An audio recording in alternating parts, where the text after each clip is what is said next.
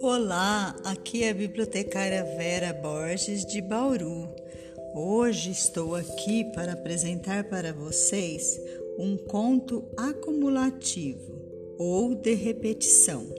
E o conto que vou contar hoje é O Grande Rabanete, da escritora Tatiana Belinque, ilustrações de Cláudio Secom, da editora Moderna. Vamos lá? O grande rabanete.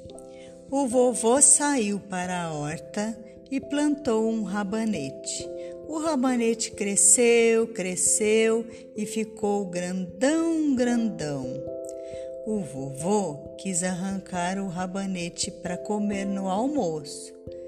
Então ele foi para a horta e começou a puxar o rabanete. Puxa que puxa, e nada do rabanete sair da terra. Então o vovô chamou a vovó para ajudar a puxar o rabanete. A vovó segurou no vovô, o vovô segurou no rabanete. Puxa que puxa, e nada do rabanete sair da terra. Então a vovó chamou a neta para ajudar a puxar o rabanete. A neta segurou na avó, a avó segurou no vô, o vô no rabanete. Puxa que puxa, e nada do rabanete sair da terra. Então a neta chamou o Totó para ajudar a puxar o rabanete.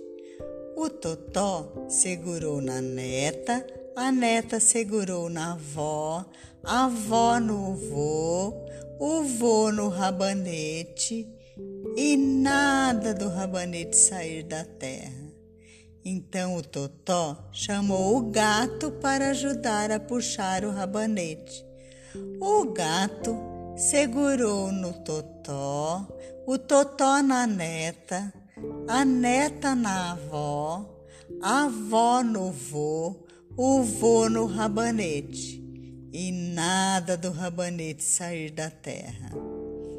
Então o gato chamou o rato para ajudar a puxar o rabanete.